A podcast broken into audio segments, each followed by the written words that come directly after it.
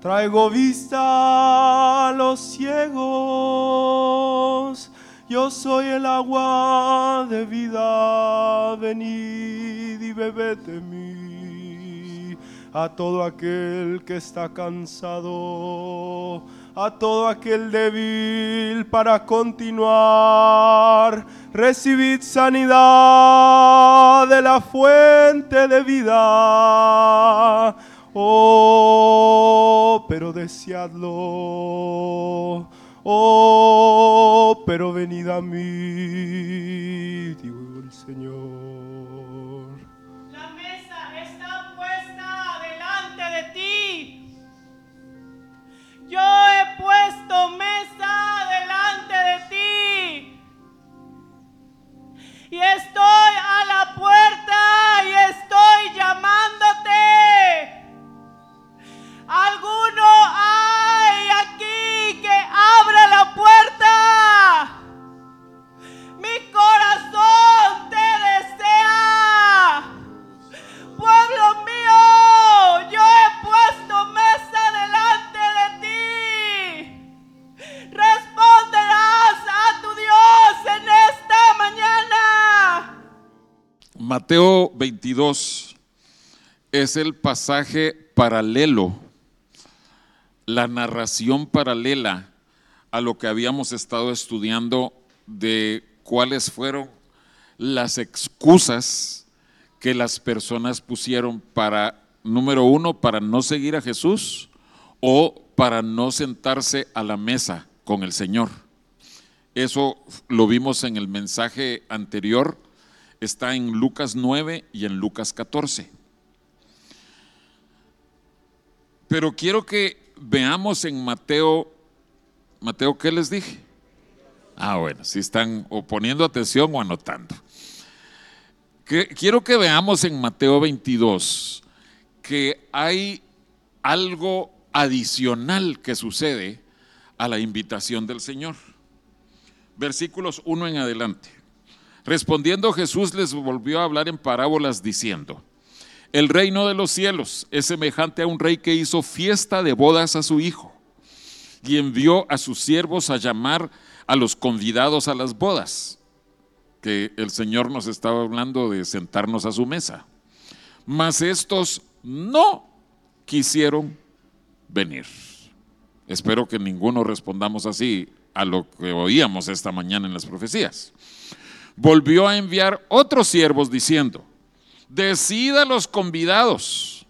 He aquí he preparado mi comida, mis toros y animales engordados han sido muertos y todo está dispuesto. Venid a las bodas. Mas ellos, sin hacer caso, se fueron, uno a su labranza y otro a sus negocios, y esto añade un poquito más. Y otros, tomando a los siervos, los afrentaron y los mataron. Es- ese es un rechazo a lo que, a, lo que el Señor estaba deseando de ellos. El Señor queriendo invitarlos, queriendo hacerlos partícipes de sus bendiciones. Y vienen estos y no solo lo rechazan, sino que matan a los siervos que estaban enviados. Entonces, nosotros que hemos escuchado mensajes acerca de esto, hemos escuchado las interpretaciones, cuáles son los símbolos y los tipos que están aquí. nosotros decimos, ay sí, ese pueblo de Israel, qué bárbaro. Ah, es que cómo no solo rechazaron la mesa del Señor, sino que mataron a sus siervos y mataron al hijo. En otro pasaje aparece que mataron al hijo. Pero eh, creo que necesitamos ver hacia nosotros mismos como nosotros como hijos de Dios. No pensemos en Israel físico, pensemos en nosotros el Israel de Dios espiritual. ¿Cómo es que nosotros mismos también caemos en este rechazo? Por eso era tan importante el mensaje como lo presentamos la otra vez. Pero resulta que alguien pudiera decir, pero hermano José, ¿para qué nos predica esto si, si ya estamos aquí? Que eso quiere decir que nosotros no rechazamos la mesa del Señor, no rechazamos su invitación. Bueno, les concedo eso. Si estamos aquí, es porque sí, eh, al oír la invitación, dijimos, sí, Señor. Pero sigamos viendo unos detallitos. Eh, lo, que pasa del verso 7, 8, eh, quiero que veamos del 8 al 10.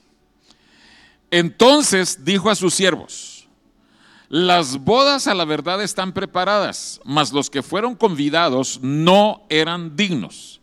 Id pues a las salidas de los caminos y llamad a las bodas a cuantos halléis. Y saliendo los siervos por los caminos, juntaron a todos los que hallaron, juntamente malos y buenos, y las bodas fueron llenas de convidados. Amén. Nos vemos reflejados ahí, hermanos. Eh, de, veras, no es una pregunta capciosa. Nos vemos reflejados ahí. Entendemos que nosotros no merecíamos nada. Entendemos que, como dice Romanos 11, la vid verdadera rechazó al Señor y el Señor decidió, ok, vamos a extendernos hacia aquellos que no lo merecían, que no eran parte del pueblo. Y nosotros, antiguos gentiles, fuimos tomados para ser injertados en la vida verdadera. Hasta ahí vamos bien, ¿verdad? Créanme, hermanos, no es, no es un punto capcioso. No es que yo diga, ah, no, están equivocados. No, no, no. Así vemos que nosotros los gentiles fuimos incluidos en esta invitación. Pero versículo 11. Y entró el rey para ver a los convidados y vio allí a un hombre que no estaba vestido de boda. Hmm. Ahí ya no nos queremos identificar, ¿verdad? Miren, hermanos, eh, desde hace muchos años para mí ha sido muy real ese himno que dice, tal como soy de pecador. Y hermanos, es una verdad 100% verdadera. Amén. Tal como eres, ven a Cristo y el Señor te extiende su salvación. Es la salvación para todo pecador. Pero una vez tú has entrado a la familia de Dios, allí el Señor está pendiente a ver si tú estás vestido como corresponde a los hijos de Dios. Y eso, hermanos, es toda otra historia. Y a eso quería llegar yo esta mañana. Sí, el Señor nos salva tal como somos. Sí, venimos de pasados, de trasfondos, de lo peor. Seguimos predicando lo que dice 1 Corintios 1 del 29 al 31, que Dios escogió lo necio, lo vil, lo menospreciado de este mundo para salvarlo, para transformarlo, pero todo con la finalidad de que ninguno pueda jactarse o gloriarse en sí mismo que ninguno pueda decir, sí, Dios me tenía que salvar porque yo vengo del linaje de la realeza. Pues sí. Sí, Dios me tenía que salvar porque yo soy súper inteligente. Eh, Ustedes han oído de la, de la organización que se llama Mensa. Eh, Es, es Mensa en inglés, no en español. Pero es una eh, asociación de gente superdotada, con cocientes inte- intelectuales altísimos. Bueno, si alguno de ustedes pertenece a esa organización mensa, perdonen, yo no lo sabía, pero las probabilidades son de que Dios se movió en cada uno de nosotros precisamente porque no pertenecemos a mensa. Porque Dios escoge lo necio lo, lo, menospreciado. Pero para que sea Él quien reciba siempre toda la gloria. Para que ninguno pueda eh, de- gloriarse en su presencia. Pero una vez estando aquí, Dios ya pide. No hay tales de que tú puedas vivir como tú quieras.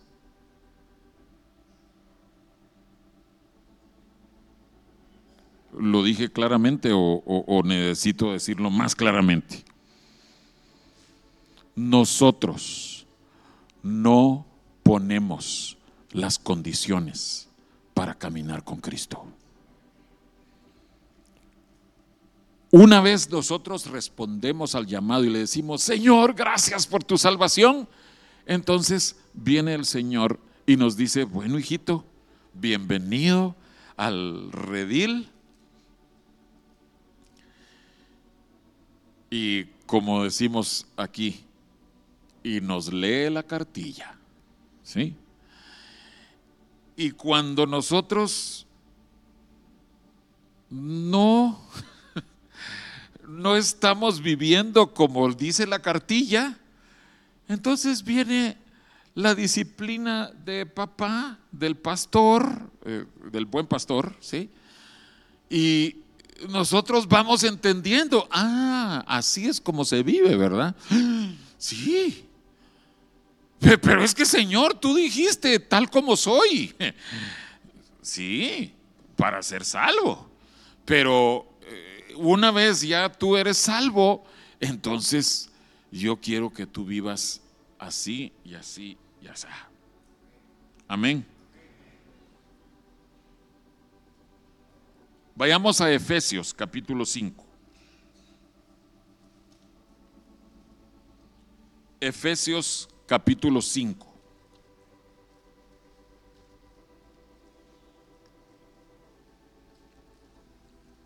Y quiero pedirles que todos vayamos allí, por favor. Sé que algunos no traen una Biblia física, sino la traen en su celular. Eh, mi problema con las Biblias en los celulares, y, yo tengo Biblias en mi celular, pero mi problema es que no hay forma de uno poder ubicar siempre en, en dónde es que está leyendo. O, eh, si- o si uno quiere subrayar algo.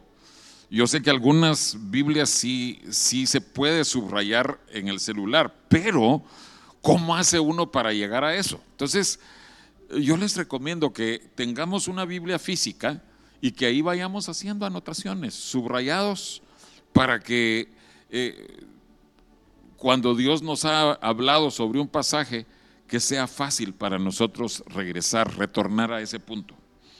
Efesios 5, versos 3 en adelante. Pero fornicación y toda inmundicia o avaricia, ni aún se nombre entre vosotros, como conviene a santos. Eh, eh, vamos a seguir leyendo, pero solo quiero subrayar eso, como conviene, como corresponde, dicen otras versiones, como corresponde a los santos. O sea que desde el punto de vista de Dios, hay una manera de vivir que conviene, que corresponde a los santos. Una vez tú le dices sí al Señor, entonces el Señor te dice, bueno, entonces abstente de esto, de aquello, de lo otro. Eh, seguimos viendo verso 4. Ni palabras deshonestas, ni necedades, ni truanerías que no convienen, sino antes bien acciones de gracias. Porque sabéis esto, que ningún fornicario o inmundo o avaro que es idólatra tiene herencia en el reino de Cristo y de Dios. Quizás antes de tú ser cristiano nacido de nuevo, tú practicabas cualquiera de todas esas cosas. Quizás tú antes de ser cristiano eras un truán yo no, no, no sé definiciones de, la palabra truán, pero, pero yo pienso en alguien que, que hace cosas torcidas, chuecas, como, como decimos aquí. Alguien que, que busca sacar provecho de las personas. Alguien que, que no siempre hace las cosas apegado a la eh, legalidad. Un truán un, en, este sentido, malhechor, malhechor, que hace las cosas malamente. Quizás tú así eras en el mundo. Quizás en el mundo cuando, cuando tú te acercabas con personas que te conocían, eh, eh, la gente se alejaba Ah, no, yo no quiero verme involucrado con este o con esta en nada. Ni siquiera estar asociado o que la gente me asocie que yo conozco a tal persona. Pero una vez tú vienes a Cristo, por el hecho de que Dios te ofrece a ti limpiarte y transformarte de todas tus deficiencias de ahí en adelante, tras la obra de Cristo, tú tienes que ser una persona confiable. Una persona en quienes los demás puedan apoyarse porque van a saber, fulano, fulana, es una persona de palabra. Antes era un truán, pero ahora todo lo que hace, lo hace correctamente. Así tenemos que vivir todos los cristianos. Amén. Y saben, el mundo mismo tiene esas expectativas de los cristianos evangélicos. Ellos están a la espera de ver que nosotros vivamos como decimos que tenemos que vivir. Por supuesto, cuando cometemos un pequeño error, la gente del mundo se encarga de, descalificarnos totalmente y decir que todos los cristianos son así. Yo, lo he oído.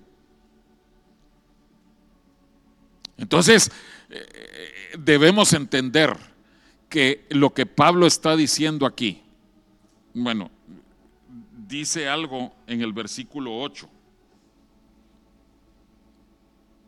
Estamos ahí todavía, ¿verdad? ¿En cuál pasaje? Eh, ¿Cuál libro? Capítulo. Y ahora es el versículo 8. Porque en otro tiempo erais tinieblas. ¿Sí? ¿Se acuerdan entonces de que estando nosotros en nuestros delitos y pecados alejados de la ciudadanía de Israel, entonces, como Israel rechazó el mensaje de salvación, el mensaje fue extendido hacia nosotros los gentiles. En otro tiempo éramos tinieblas. Pero ¿qué dice? Mas ahora sois luz en el Señor. El Señor nos hablaba de, que Él es la luz. Andad como hijos de luz es otra forma de, de decirnos que tenemos que estar vestidos de bodas, con testimonio intachable. Amén.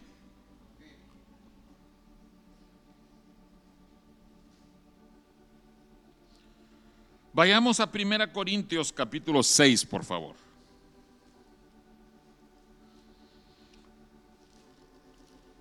En otras ocasiones hemos predicado acerca de este pasaje, pero solo quiero resaltar que esta es la realidad.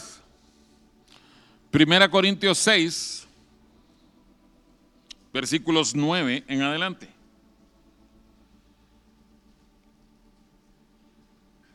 ¿No sabéis que los injustos no heredarán el reino de Dios? No erréis, ni los fornicarios, ni los idólatras, ni los adúlteros, ni los afeminados, ni los que se echan con varones, ni los ladrones, ni los avaros, ni los borrachos, ni los maldicientes, ni los estafadores heredarán el reino de Dios. Y esto, ¿qué dice ahí?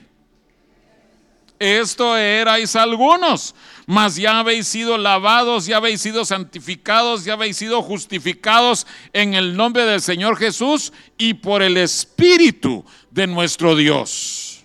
Fíjense, viene a reafirmar cuál era el pasado de los cristianos.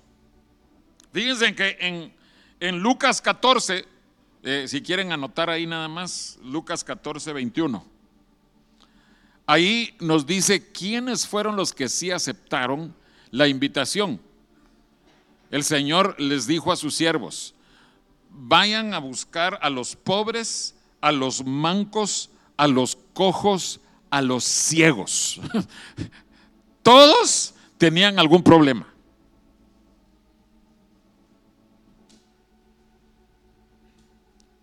Entonces, viene Pablo aquí en 1 Corintios 6 y nos dice, miren, todos los que tengan estos problemas, y hace el listado que ya leímos, uno, otro, otro, otro, otro, otro, otro, y alguien pudiera decir, ah, bueno, no, yo realmente no tengo problema con esto, ah, con aquello tampoco.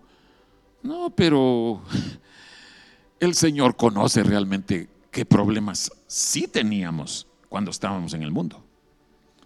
Y por eso Pablo dice, esto erais tiempo pasado. Realmente cada persona que ha sido salva por el Señor califica como pobre, como, ¿qué, qué otras cosas dice? Manco, cojo, ciego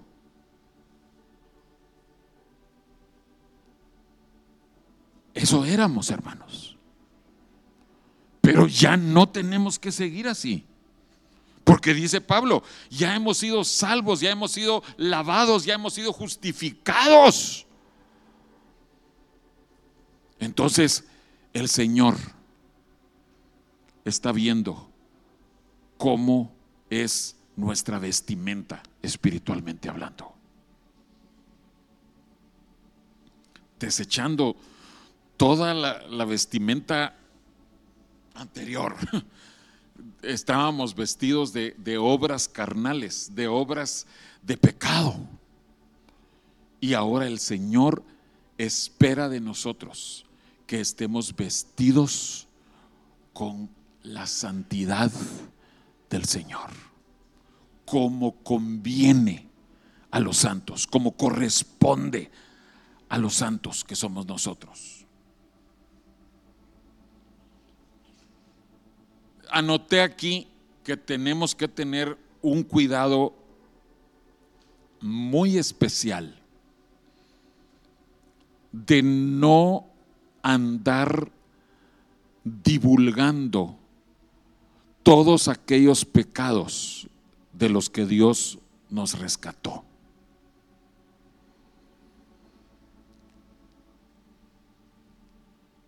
Recuerden, yo conozco el camino del Señor desde niño, no quiere decir que había nacido de nuevo cuando era un niñito, fue más adelante, pero yo sí estaba expuesto a muchos predicadores, muchos evangelistas.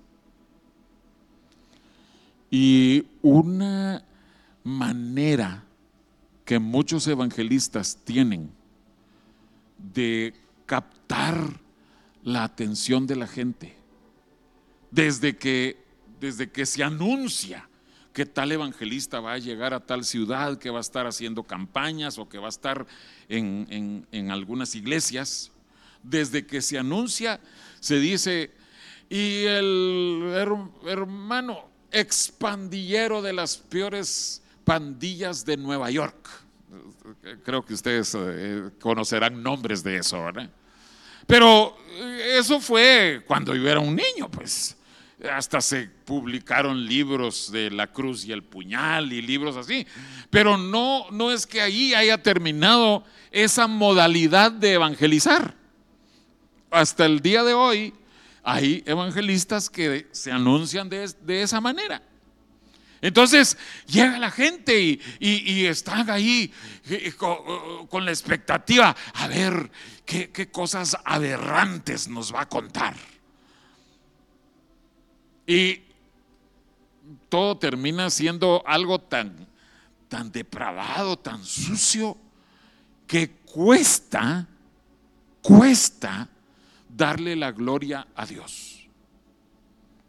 No estoy diciendo que nadie de ellos le dé la gloria a Dios, pero creo que no debiéramos volvernos especialistas en contar todas aquellas cosas de donde nos sacó el Señor. Si es necesario en un testimonio persona a persona, en un evangelismo personal, acercarnos a la persona que está en, pecado y decirle, mira, yo entiendo de, de dónde vienes, yo también tuve problemas con eso, pero que no se convierta en el centro, el meollo de nuestro mensaje. Nuestro mensaje tiene que ser Jesucristo y, la salvación que Jesucristo ofrece. Entonces, cuando dice esto, erais, esto erais vosotros en el pasado, dejémoslo ahí en el pasado.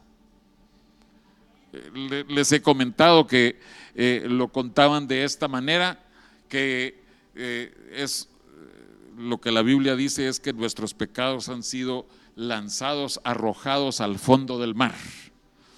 Pero muchos de estos predicadores se tiran de clavado para ir a rescatar todos esos pecados, todas esas narraciones.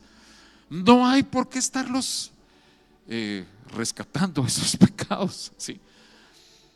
Que el testimonio sea lo más breve posible sobre eso, sin entrar en detalles y decir, Cristo me salvó. Amén. Colosenses capítulo 1.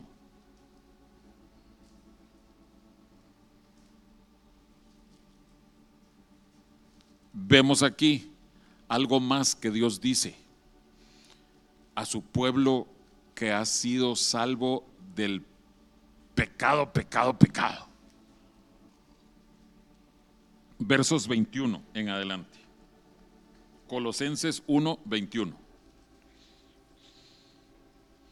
Y a vosotros también, que erais en otro tiempo extraños y enemigos en vuestra mente, haciendo malas obras, ahora os ha reconciliado en su cuerpo de carne por medio de la muerte. Pero miren qué dice, para presentaros santos y sin mancha. Eh, ¿Qué quiere decir sin mancha? Que están vestidos con ropas limpias. e irreprensibles delante de Él. Decimos amén. Amén. E, es lo que estamos predicando.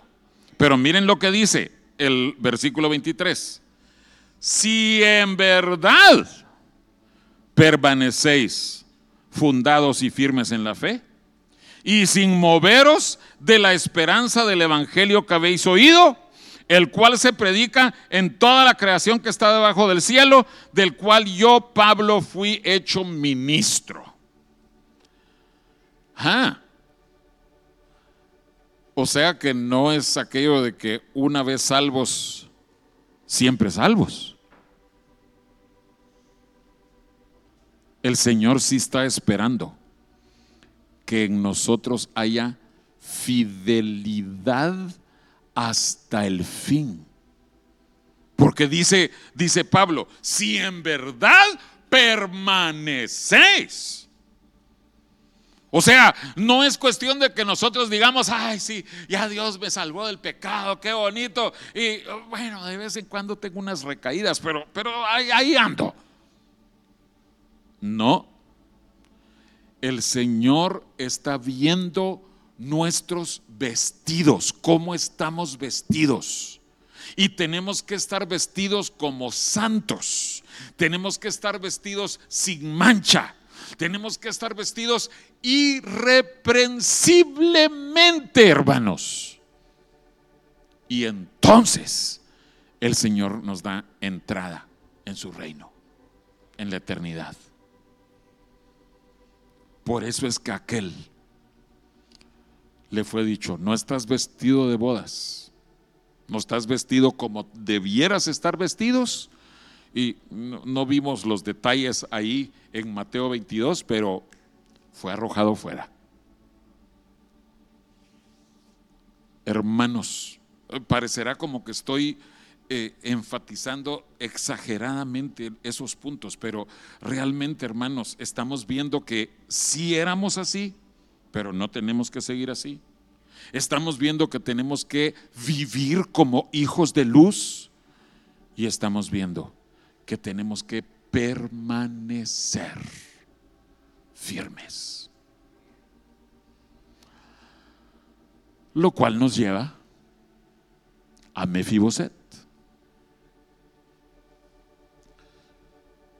Porque cuando Jesús dijo la parábola de ese rey que a sus siervos que les dijo que mandara llamar a los pobres, a los mancos, a los cojos y a los ciegos. Creo que el ejemplo por excelencia es precisamente Mefiboset. Y de veras no, no, no, no sé si ustedes se han preguntado, ¿por qué la Biblia enfatiza ese hecho, que, que él era un cojo, lisiado de sus pies? ¿Será que él era el único que tenía una deficiencia en su cuerpo en la época de David? Yo creo que no. Yo creo que había mucha gente que tenía problemas. Uñas encarnadas, eh, qué sé yo, que, miraban más mal con un ojo. Eh, eh, no, no sé, todos tenemos algún problema. Pero Dios escoge tomar a este personaje, Mefiboset y si ustedes se recuerdan, él aparece mencionado en segundo de Samuel 9. Ahí es, eh, solo anótenlo, no vamos a ir a ese, sí vamos a ir eh, al 2 Samuel 19 después. Pero en el 9, capítulo 9, David dice, "Ah, ¿habrá quedado alguien de la casa de Saúl a quien yo pueda mostrarle misericordia? ¿De qué nos habla la familia de Saúl o la casa de Saúl? Nos habla acerca del pasado común de todos los seres humanos sobre la tierra, en nuestra carne, en nuestro hombre natural y en nuestro hombre carnal. Todos somos de la casa de Saúl. Ay, no, hermanos, yo, yo, yo soy de la casa de David. Sí, pero eso fue después de que Dios escogió mostrarte su salvación. Pero todos tenemos ese denominador común, ese pasado. La casa de la carne. La casa que combate contra el espíritu. Y eso se pasó haciendo Saúl todo el tiempo contra David. Pero David dice, ¿será que hay alguien a quien yo le pueda mostrar misericordia? Y le dicen, sí, queda un cojo. Queda un cojo. Y por eso les dije que no fuéramos ahí, porque hay muchos detalles que se dan ahí, pero lo que yo quiero resaltar es qué hizo Mefiboset y qué se esperaba de Mefiboset. Fue invitado para que se sentara a la mesa del rey. Esta mañana, antes del mensaje, escuchamos varias palabras que nos hablaban de la mesa del rey. Y hermanos, yo creo que cada uno de nosotros, todos nosotros, estamos recibiendo esa invitación de parte de Dios para sentarnos a la mesa del rey. Ahora sí vayamos a segundo de Samuel 19.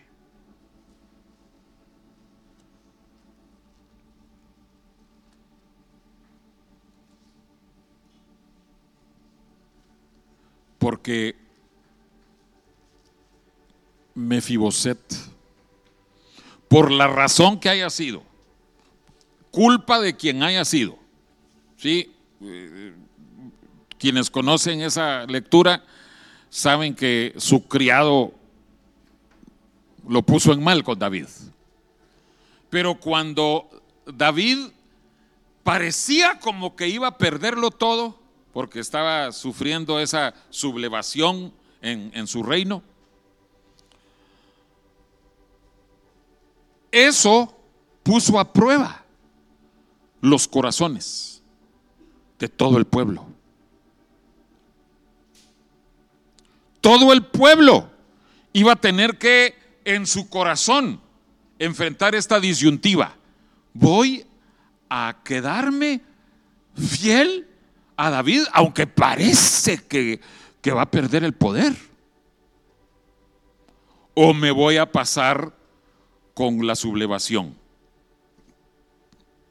para dar un golpe de Estado?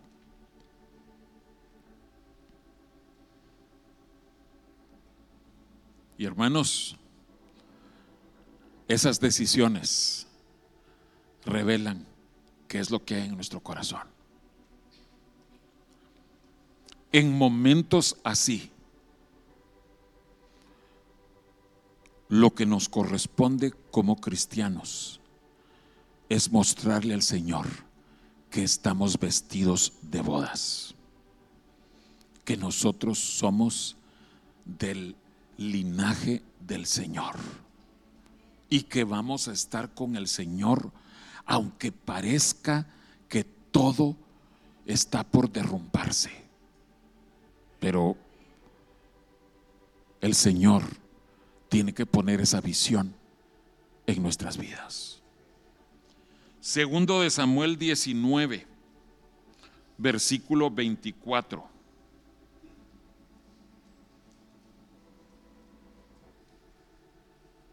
Y 25. También Mefiboset, hijo de Saúl, descendió a recibir al rey.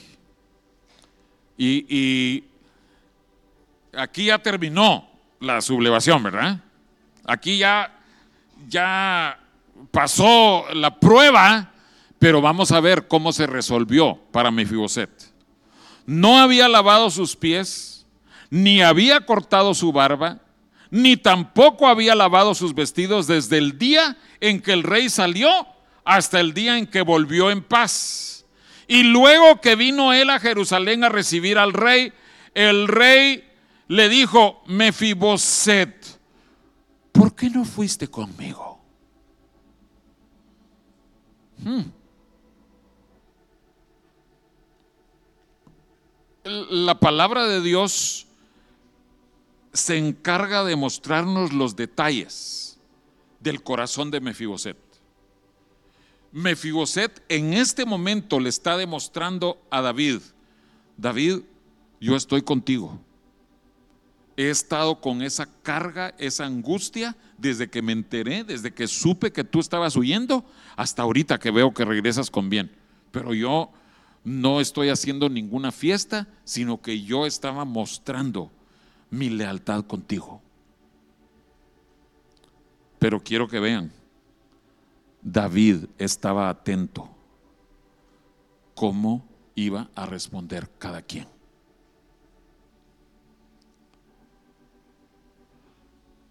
Tomó decisiones, le quedó la mitad a Mefiboset, la mitad a su siervo.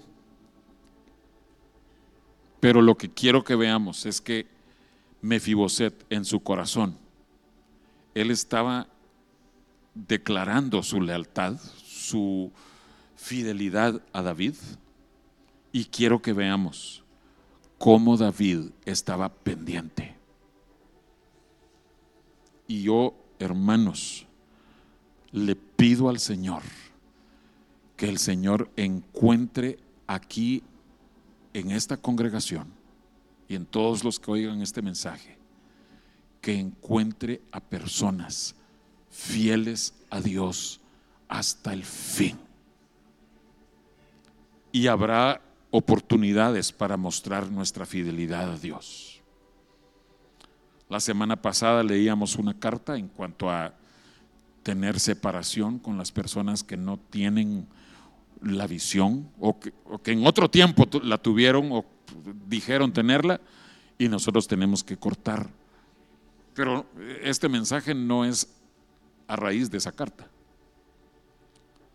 Si ustedes se acuerdan, hemos tenido dos visitantes en domingo y yo tenía el mensaje listo para predicar hace tres domingos, dos domingos. El Señor va a probar los corazones de cada Mefiboset. Y yo sé que siempre que se predica de Mefiboset, nosotros en nuestro corazón decimos, sí Señor, yo soy Mefiboset. Entonces, hagamos lo que corresponde ahorita. Digámosle al Señor, Señor, sí, yo soy ese Mefiboset y tú me vas a poner a prueba. Tú vas a probar mi corazón en mi trabajo, en mi familia, en la iglesia. Y Señor, por favor, dame la gracia para mostrarte que yo estoy contigo y que quiero estar contigo hasta el final. Yo estoy seguro de que cada uno de nosotros hemos tenido oportunidades para volvernos en contra del Señor. Estoy seguro de que ya nuestros corazones han sido probados con anterioridad. Y nosotros hemos tenido que decirle, eh, sí Señor, es- estoy, estoy contigo. Y a veces eh, ha, ha habido eh, consecuencias que por haber escogido el camino del Señor. Tal vez personas se han apartado de ti cuando tú has escogido mostrar tu fidelidad a Dios. Tal vez familiares te han dado las espaldas.